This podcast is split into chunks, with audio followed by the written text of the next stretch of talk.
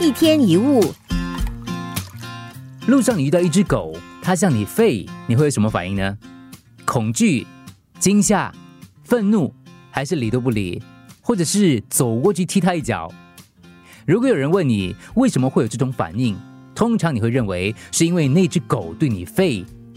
但如果进一步了解，你就会发现，其实是来自你，因为其他人未必跟你有一样的反应。每当别人对你做了什么，比如说说了不中听的话，你会认为错的是对方，你气着说是他惹怒了我，我才会生气。事实上，这种说法不太对，正确的说法应该是：我觉得生气，他可能并不想惹我，但我被他说的话惹怒了，因为感受都是主观的。假如有人对你说：“哎，你很聪明。”哎，如果你刚好希望自己能够看起来聪明一点，你就觉得嗯很棒。觉得受到了赞赏而高兴，但如果你讨厌所谓聪明的人，或者不喜欢自己被认为聪明，那你就会觉得那个人是在讽刺你，在贬你，你却不高兴。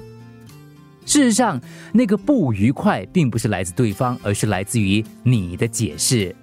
然而，我们总是认为自己的情绪是受外在环境所支配，所以很容易的以为引发情绪的都是别人。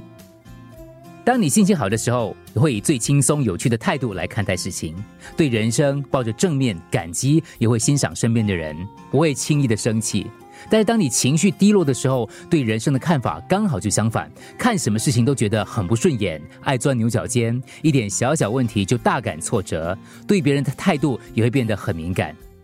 所以记得，每当情绪产生的时候，深入去看你的内在，问自己：为什么我会有那些反应？也许是来自于你过去的情绪，而不是来自于现在。别人不是情绪的源头，源头是我们自己。当我们不再随人左右，就能够成为自己情绪的主人。一天一物，